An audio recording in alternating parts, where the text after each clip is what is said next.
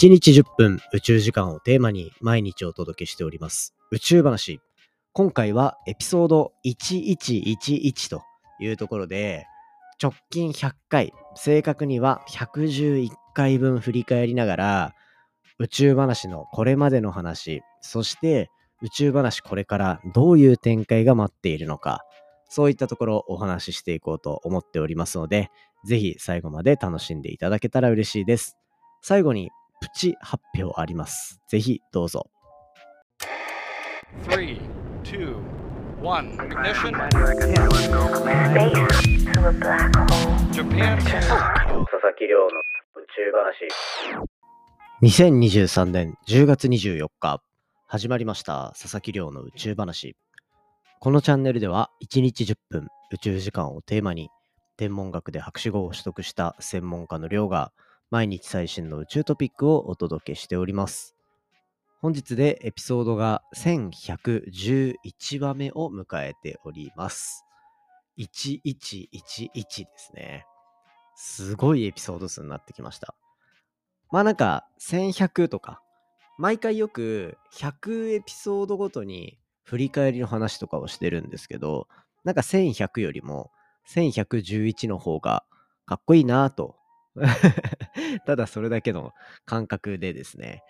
110 1111話まで持ち越してた、まあ、宇宙話のこれまでの振り返りと、あとはこれからの話と、そんなところをお話ししていきたいと思います。結構ね、この節目のエピソード、楽しんでいただけてる人いるらしいので、まあ、ここら辺もね、あの宇宙話、長くやってるからこそ、溜まってきてるところもあると思います。多分、エピソード100からずっとそういう振り返りとかやってるんで、なんか遡って聞いていただけたらすごい面白いかもしれないですね。もしかしたらすごい意識高くなってるかもしれないし、喋んのが変に上手くなってるかもしれないし、いろんな側面が見えてくるんじゃないかなと。あとはマイクも変わったりしてますね。そういうなんか、ハードウェア的なところもそうだし、僕の内面のところもそうだし、違い楽しんでいただけたら嬉しいなと思います。近いうちプレイリストとか作ろうかな。ということで、まあじゃあ、宇宙の話は一旦置いておいて、振り返りとこれからの話していこうかなと思いますね。まあ振り返ること結構ある気がするんですよ。まあ直近100回とか、まあでも3年のタイミングがちょうどあったっていうのが一番大きいんですかね。宇宙話3周年。一応、2020年かな ?20 年の夏、9月1日にスタートしたんですよ。ただまあその時は毎日配信とかっていう立て付けではなくて、一応、なんか、暇な時に更新するみたいな。そんな感じでやってたんですけど、そこから1ヶ月ぐらいして毎日配信に切り替えて、ガーッとやってるみたいな。そんな感じで、なんだかんだ3年が経ち、4年目に突入したっていうのが、ちょうど先月ありましたね。まさか3年もやると思ってなかったので、しかもこれだけのたくさんの人に聞いてもらえるっていうタイミングはなかなかないなっていうところが、結構個人的には感慨深いポイントでした。もう3年もあると、振り返る内容が多すぎて、僕ももう忘れてることたくさんあるよなっていうふうに思いますね。まあ、だから、なんかこう、ポッドキャスト好きな人って、全部聞かないとみたいな、そういうモチベーション持ってくださる方いるんですけど、あの、僕も過去に何話したかとかは全然わかんないし、そう例えば、お手紙を送ろうと思ったんだけど、いや、でも1000話もあるし喋ってるよな、なんて思った人はですね、もう全然気にしないでください。あの、な、繰り返しになるけど、僕も覚えてないので、覚えてないから、多分、あ、これ面白い話があってねってめちゃめちゃナチュラルに話したことをもう一回話すと思います。まあとにかく3周年もやって毎日毎日更新しているので少しずつ僕の変化みたいなところはこの3年で気づいてもらえてるんじゃないかなと思いますね。いろいろありましたよ。博士号を取ったりもそうだしそっからデータサイエンティストっていうのになったりで、ポッドキャストいろんなランキング乗るようになったり、で、転職もしたり、で、他のポッドキャストも始めたり、いろんなことありましたね。まあそういうのがギュッと詰まってる宇宙話、結構個人的にもいいログなんじゃないかなとは思ってたりしますね。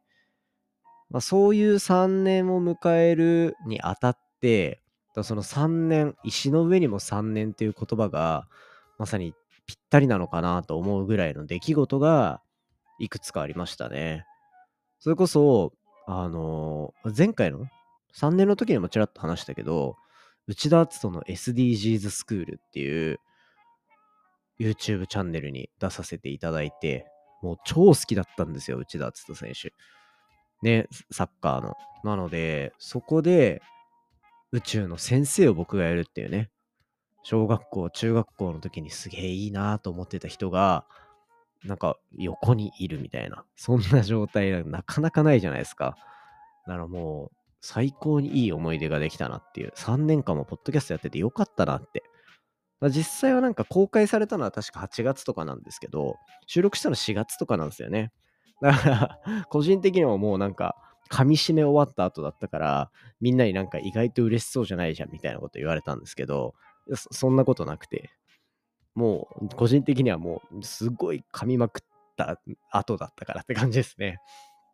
で、そこからは、あとは、まあ、ラジオとかも呼んでいただいて、それこそクロスポットっていうポッドキャストを紹介する日本放送のラジオを呼んでいただいたんですよね。これもね、あの、銀シャリの橋本さんとチェルミコの鈴木まみこさんがやられていて、わあ、すげえ芸能人だ、みたいな。ね、すごいミーハーな感想ですけど、思うし、もう何しろ僕、超お笑い好きなんですよ。もうなんか、ね、吉本、吉本が持ってるホールの、もうなんか500円とかのチケットの、なんか吉本の、その下積みの芸人の方たちが出てるリーグみたいなのがあって、それのなんかピラミッドバーってあるんですけど、そのピラミッドの一番下のライブとかも見に行ったことあるぐらいだったりとか、あの、クリスマスのデートにルミネーザー吉本に行ったことあったりしますね っていうような感じで、まあ、めちゃめちゃ好きだったので、お笑い。わー、すげーみたいな。ほんと継承とか考えなくて、わー、銀シャリだみたいな ってなってましたね。まあ、ポッドキャストやってて本当に良かったと。で、あとは、まあ、宇宙に興味を持ったきっかけの作品でもう何回も紹介してる宇宙兄弟とのコラボが、なんと第2弾やっていただけて、おかわりって嬉しいですよね。もう一回やりましょうみたいな。前回が最新話最新刊の発表のタイミングで、で、次がまた別の最新刊、あの、次の最新刊ですね。の単行本発表っていうところになっていて、まあ、そのペースでいろいろできたら嬉しいなっていうのもあるし、極力、こう、極力というかほとんどネタバレをしてない状態で喋ってるので、ネタバレありのただのオタクトークみたいなのもね、お届けできたら面白かったりするよねって話を宇宙兄弟の人たちとしてたりするので、そこら辺また新しくエピソード出てくるのは楽しみにしておいていただきたいなと思っております。いやーまあ、ポッドキャストをやってるだけで、ここまで面白い経験ができるのはなかなかないなと思うんですよね。まあそんな中でやっぱ、ポッドキャスト自体が超大事っていうのは、もう大前提としてあるじゃないですか。それがちゃんとうまくいってなかったら、こういう仕事とかもらえなかったりするので、うん、と思うんですよ。で、そんな中で、なんか3年目、4年目に入るっていうタイミングで、ちょっと宇宙話としてやり方として面白いなと思っているものがありまして、それ何かっていうと、これあの、特集？〇〇特集みたいなのをやっていくのが、結構リスナーのみんなからの反応も良かったりして、これいいなと思ったんですよね。直近で言うと、月特集やりましたね。月。120年の月の水に対する探査の歴史とかの話から、月面の水の話もそうだし、世界中どんな企業が、どんな宇宙機関が月を目指しているのかっていう話もしました。っていうので、僕自身もめちゃめちゃ月に対する勉強になったし、やっぱり無限に喋れるなと思ったんですよね。そういう月とかっていう大きいテーマであれば。なぜなら、論文って本当に毎日100本ぐらい出てくるんですよ。で、100本ぐらい出てきて、その中にまあ月に関する研究って、まあ毎日はもしかしたらないかもしれないけど、ぐらいにはあったりするんですよね。そういったのもそうだし、そもそもこれまでやっぱり研究者の方々が紡いできた研究の歴史っていうのがあるから、それをどんどん喋っていくと、なんか、ポッドキャスト聞いてもらってるだけで、みんなで勉強できるっていうところが、いいなって。なんか、今までのポッドキャストやってる時って、今日は惑星の話、今日はブラックホールの話、今日は月の話って、なんか、明日何なんだろうなっていうよりも、まあなんか毎日聞いとくか、みたいな感じだったじゃないですか。けどなんか特集ちゃんとやることによって、わあ、月の話まだまだ聞けるぞっていう気持ちで聞いてくれてる感じが、まあいただいたコメントとかからもしていて、かなり良い流れなんじゃないかなと思いますね。で、これを始められたきっかけっていうのは、実はそれの1個前の特集で、クリズム X 線天文衛星クリズムが打ち上がったタイミングで、クリズム特集っていうのをやったことがきっかけかなと思いますね。このクリズムっていうのは、先日 H2 ロケットで打ち上げられた日本の X 線天文衛星になっていて、で、このクリズムは、僕がそもそも X 線天文学っていうのをもうずっとやっていて、で、それで博士号も取ってっていうことになるので、僕がいたその研究の業界が、まさに今、ぐぐぐっと盛り上がっていくタイミングが目の前にあったから、もうね、恩返しのつもりで宇宙話の影響力、まあビビたるもんですけど、全突破して、なんか盛り上げられたらいいなと思って話してたんですよ。まあ、それのおかげで、みんなにもクリズムのこといろいろ分かってもらえたし、興味を持ってもらえたなっていう感じがしたので、すごい良かったというのと、特集ってみんなが楽しんでくれるんだなと思ったので、結構まあ、良いきっかけだったなと思いますね。あそこがやっぱ、結局は X 線天文学に救われたというか、僕のポッドキャストの方針をまたそこで作ってくれたのは、もう業界に恩を返しても返しきれない状態になっているんだなと思うんですよね。なので、まあ、このあたりぜひ、あの、最近いろんな特集とか、あの、ポッドキャストプレイリスト作ってます。なので、クリズムの特集だったり、月の特集だったり、あとは宇宙兄弟のコラボの音源もまとめてるし、この間の週末出てもらった準レギュラーのヒロですね。ヒロの音源も、かれこれ、多分200話とかから出てもらってるのかなになっていて、もう15話を超えてるんですよね。あんな忙しい人なのに。1本20分とか30分って考えたら15話って相当ですよね。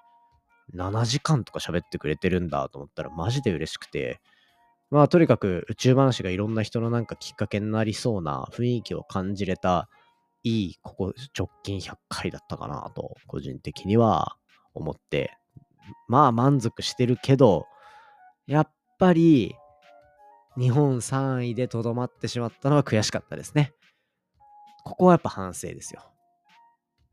日本1位をやっぱ取りたいっていうポッドキャストでずっと言っているんですよね。まあ最近はなんかもっと宇宙の話特化でやってますけど、その思想は変わらないんですよ。日本1位取りたいなっていう。個人クリエイターで、個人の番組で日本1位取れたらかっこいいじゃないですか。毎日毎日一人で心細く喋ってるおじさんの話がなんかすごい勢いで広まってくれたら嬉しいじゃないですか。っていうところで、日本一やっぱ取りたいなっていう目標はまだまだ、まだまだ持ってるので、ここは3位で止まってしまったっていうところ、Apple Podcast 120話とかのタイミングで3位まで行ったんですよね。悔しかったんで、またそこに向けていろいろ進んでいけたらいいなと思ってます。Apple Podcast のランキングは今で言うと大体、まあ50位、60位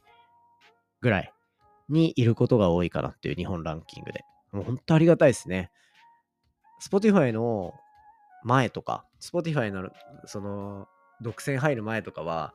いけて100位とか150位ぐらいだったところだったので、まあなんか、ちょっとはレベルアップできたのかなと思いますね。で、Spotify の方の日本ランキングも、だいたい150位ぐらいに入れる状態が続いているので、まあ一皮向けて二皮向けて、どんどんどんどんいろんな人に聞いてもらって、宇宙好きの人が増えていけたらいいなと、増やせていけたらいいなみたいな、そんなことを思いながら毎日毎日やっております。ぜひですね、これからも応援していただけたら嬉しいです。うちに秘めてずっと日本一っていうのは狙ってるので、皆さんの期待は裏切らないように頑張っていきたいと思います。ああ、喋りすぎましたね。まあそんな感じで、これまでたくさんいろんなことを経験できて、これからも次は2222エピソードを 目指して やっていければ面白いんじゃないかなと思っております。で、これからなんですけど、うん。とにかくやっぱガンガン攻めていくよっていう話で、えっ、ー、と、楽しんでもらえたなと思ったので特集またやります。次はブラックホール特集ですね。明日からやっていこうと思います。ブラックホール特集。まあ、ブラックホールに関する最新の研究も紹介するし、ブラックホールがどういうものなのかっていうところの話もするし、っていうので、もうとにかくみんなにブラックホールを楽しんでもらう。そしてブラックホールは、僕がそのお世話になった X 線天文学っていうところが、がっつり貢献した分野でもあります。なので、またクリズムが面白い研究結果出してくれるようなタイミングがかぶったら面白いなぁなんて思ったり思わなかったりしているので、ぜひこちらもね、楽しみにしておいてください。次の特集はブラックホール特集です。永遠に喋れちゃうんじゃないかな、ブラックホール特集は。みんなないと思ってるしね、そもそも。だからそういったところをみんなで話していけたら面白いなと思ってます。そして、そして、まだ具体的な話は発表できないんですが、最近、ヒントだけね。最近めちゃめちゃ物いっぱい書いてます。文字書きまくってます。なぜ書いているのか。そういったところが発表できる時期が少なくとも1、2週間の間には1個。もう1個かな。もう両方とも発表できるんじゃないかなと思うので、11月入ったぐらいまで、ぜひですね、皆さん楽しみにしておいていただけたら嬉しいなと思っております。まあこれも、ポッドキャストをずっと頑張ってきた結果、そういうのが出せたっていうところになってきてると思うので、ぜひ一緒に宇宙話盛り上げていけたら嬉しいなと思ってます。また、一緒に宇宙話を応援してもらえるような立て付けもね、いろいろちょっと作っていけたら面白いなと思ってるので、みんなでこう、ワイワイガイガイやりながら宇宙話、そして宇宙好きみんなで集まっていろいろ話していけたら面白いですね。よろしくお願いいたします。ということで、今回は以上になっていきたいと思います。すごいですね。宇宙の話じゃなくてもこんだけ喋れるんだから、ポッドキャストやってるだけで勝手におしゃべりになってるんだと思いますね。ぜひこれからも宇宙話応援よろしくお願いいたします。今回の話も面白いなと思ったら、お手元のポッドキャストアプリでフォロー、フォローボタンの近くにある星マーク、こちらからレビューいただけたら嬉しいです。番組の感想や宇宙に関する質問については、Twitter のハッシュタグ宇宙話、または Spotify の Q&A コーナーだったり、概要欄のお便りフォームからじゃんじゃんお寄せください。それではまた明日お会いしましょう。明日からブラックホール特集2222話に向けて一緒に頑張っていきましょう。それではまた明日。さようなら。